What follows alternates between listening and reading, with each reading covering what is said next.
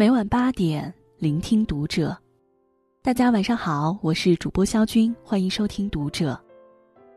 今晚和您一起分享的文章来自作者张牧野。钟南山、李兰娟成全民偶像背后，我看清了三个真相。关注《读者》新媒体，一起成为更好的读者。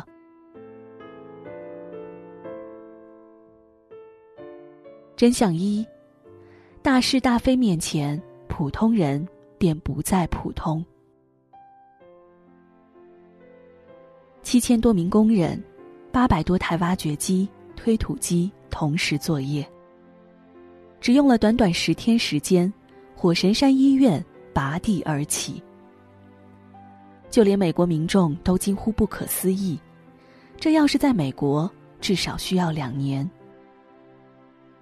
可是，在中国。火神山医院就这么奇迹般的诞生了。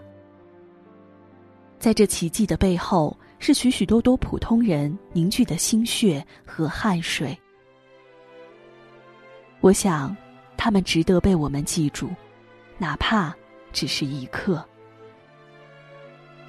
胡小红正在吃年夜饭，接到电话说火神山医院需要人手。他二话没说，放下碗筷，带着工人们就赶了过来。他说：“既然我们是中国人，哪里需要我们，我们就去哪里。”山东大哥在来武汉之前偷偷写了遗嘱。我也怕自己出什么意外，如果真有个万一，就让我儿子朝着武汉的方向磕个头就行，不用难过。因为我就是抱着拼死的决心来的。明知山中有虎，偏向虎山行。明明知道这里有生命危险，他还是来了。这个举动让普通的他不再普通。河南大哥听到消息后，自己打车赶到了现场。他在武汉没有熟人。是专门为了医院的建设奔波而来。记者说：“辛苦了。”笨拙的他不会说话，连续说了两个：“应该的，应该的。”没有什么是应该的，只是在危难面前，有人依然善良，依然热忱。建工期间，武汉下起了雨，泥洼里都是水，又是凛冬。工人毫不犹豫的下水作业。难道他不冷吗？他一定是冷的。但他也知道，医院早一天建成，就能救治更多的病人。他们没有办法回家跟家人团聚，吃一顿热乎的年夜饭，甚至每天的吃饭都不规律。下午三点了，他才吃一天当中的第一顿饭。其实，他不是不可以回家跟家人团聚，吃顿热乎饭，只是他知道，这份意义非凡的工作总得有人来做。哪有什么基建狂魔，不过是坚忍的逆行者。看来他们是真的疲惫不堪了，要不然怎么可能随便找个地方就能睡着？我们看到在武汉。只用了十天的时间，就建立起了一所医院，都在赞叹中国速度。可所谓的中国速度，其实是无数的普通人用生命、用泪水拼搏的结果。他们中的绝大多数人都是普通人，靠卖力气养家糊口。或许平时里，他们有普通人的各种小毛病，市侩。计较。可是面对祖国危难，在祖国最需要的时候，他们可以挺身而出。普通的他们，一点儿也不普通了。真相二：和平年代也有英雄。有这样一群人，疫情发生后，别人都感到害怕，想要逃离，他们。却逆向而行，深入疫情一线。他们就是医务工作者，也是和平年代的英雄。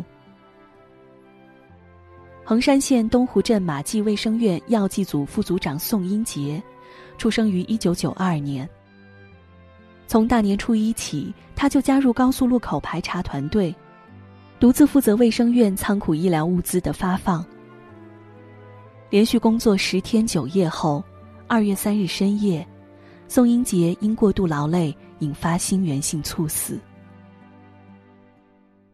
救援物资运送车到了医院附近，一位疑似感染肺炎病毒的医生跑过来引路。他说：“我现在疑似感染，就在车外给你们引路吧。”然后他跑在车前，把车带向指定地点。看着背影，鼻头一阵酸楚。你一身黑衣的背影有些模糊，但在我们心里，清晰又闪亮。正月初七，河南周口市扶沟县人民医院门前，护士刘海燕想吃家里包的饺子，九岁的女儿特意给她送去了饺子。可是，刘海燕担心自己身上有病毒。不敢让女儿靠近。你站在这边，我站在那边，两个人都哭得很伤心。乖，妈妈是个共产党员，妈妈什么都不能怕。战胜病毒，妈妈就能回去了。你要听话。两个人隔空拥抱，中间隔着的是责任，是亲情。湖南省儿童医院感染科护士胡佩身处抗疫一线，每天多次消毒。二十二岁的她双手肿胀粗糙，布满道道血痕。你能想到这是一个二十二岁姑娘的手吗？她的父母看到后，该有多心疼呀！武汉肺科医院检验科医生陈军，与战斗在病房里的医生不同。检验科医生藏身实验室内，每天与病毒打交道，是外人看不见的医生。只有全副武装，才能与病毒面对面。患者核酸检测工作一次检测要用约六个小时，实验室一天进行两批次检测，意味着他们每个人需要不间断工作十二个小时。因为手部长期捂在橡胶手套里，汗水无法排出，陈军的手长满红斑。他说：“很累，但我不能退缩，外面还有那么多人在等着这个结果。”他直面病毒，做着极其危险的工作，却一直心系患者，害怕因为自己的休息耽误了患者的病情。武汉大学中南医院重症医学科的医生饶鑫，不小心崴了脚，同事建议他卧床休息两个星期。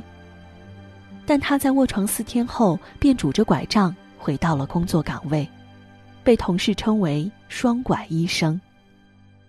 他说：“怎么休息呢？岗位上得有人呀。”轻伤不下火线。他像个战士一样，一直奋斗在疫情一线。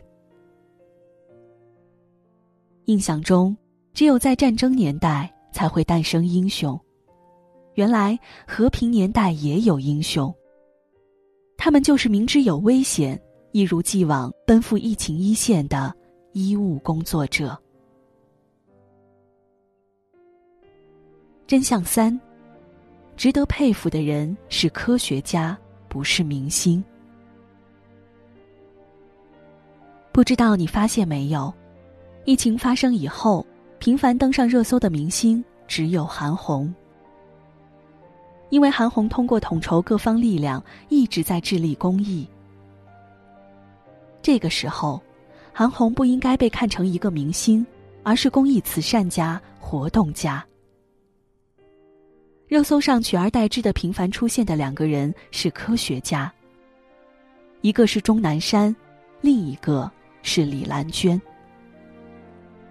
网上流传着一句话：“火神山、雷神山、钟南山，三山齐聚，克难关。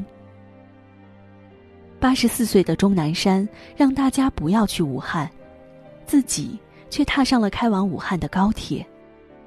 一张坐在餐车里休息的照片，看哭了无数人。疫情之下，谣言四起，很多信息让人们无从辨别真假。于是，很多人都有了同一个共识：相信钟南山说的。钟南山一贯保持着科学家严谨的态度，客观、诚实、有一说一。他敢一敢言，所以人民相信他。人民相信钟南山，也相信李兰娟。李兰娟是第一个站出来明确表示疫情已刻不容缓的人。在武汉必须封城这个决定的背后，李兰娟是其中最有说服力的专家之一。武汉出来的人导致了各个省感染，不仅是一代感染，可能有的省都已经产生了第二代的感染，这是非常危险的。国务院很快把这个传染病设为乙类传染病，但必须按照甲类传染病管理，就是按照传染病法认可的这种方法。只有严格的控制传染源，才能让传染病不发生大流行。二月四日，李兰娟团队在武汉发布重大抗病毒研究成果，宣布有两个药物可以有效抑制新型冠状病毒肺炎，分别是阿比朵尔和达卢纳韦。虽然目前还仅仅是体外实验，但这无疑是疫情战役逆转的重要信号。李兰娟不分昼夜的忘我工作，普及对病毒的认识，与医护人员共同商讨诊疗方案，每天就睡三个小时。记者心疼他，说：“你一定要好好保重身体。”李兰娟院士却说：“没有问题，我身体还是蛮好的。无论如何，你已经七十三岁了。”请一定要照顾好自己。武汉大学人民医院副院长江应安说：“七十多岁的老人了，真的是不分昼夜。他凌晨四点下火车，吃过早餐就接着开会。各个医院的专家、基层的管理者都要见面，把他对疾病的认识告诉我们。我感觉。”这个老太太真的是我们中华民族的脊梁。钟南山，八十四岁；李兰娟，七十三岁。他们都已经到了颐养天年、含饴弄孙的年龄，现在却是全国人民最信任的人。疫情发生以后，我们每天都在恐惧和担忧。看着确诊病例不断增加的消息，我们甚至会感到绝望，觉得前方一片黑暗。可是，就是在这样的一个特殊时期，我们也收获了无数的感动和泪水，让我们看到了中国人民像是一股拧紧的绳，充满力量，永不言败。没有一个冬天不能逾越，没有一个春天不会到来。相信吧，春天或许会晚到，但一定不会不到。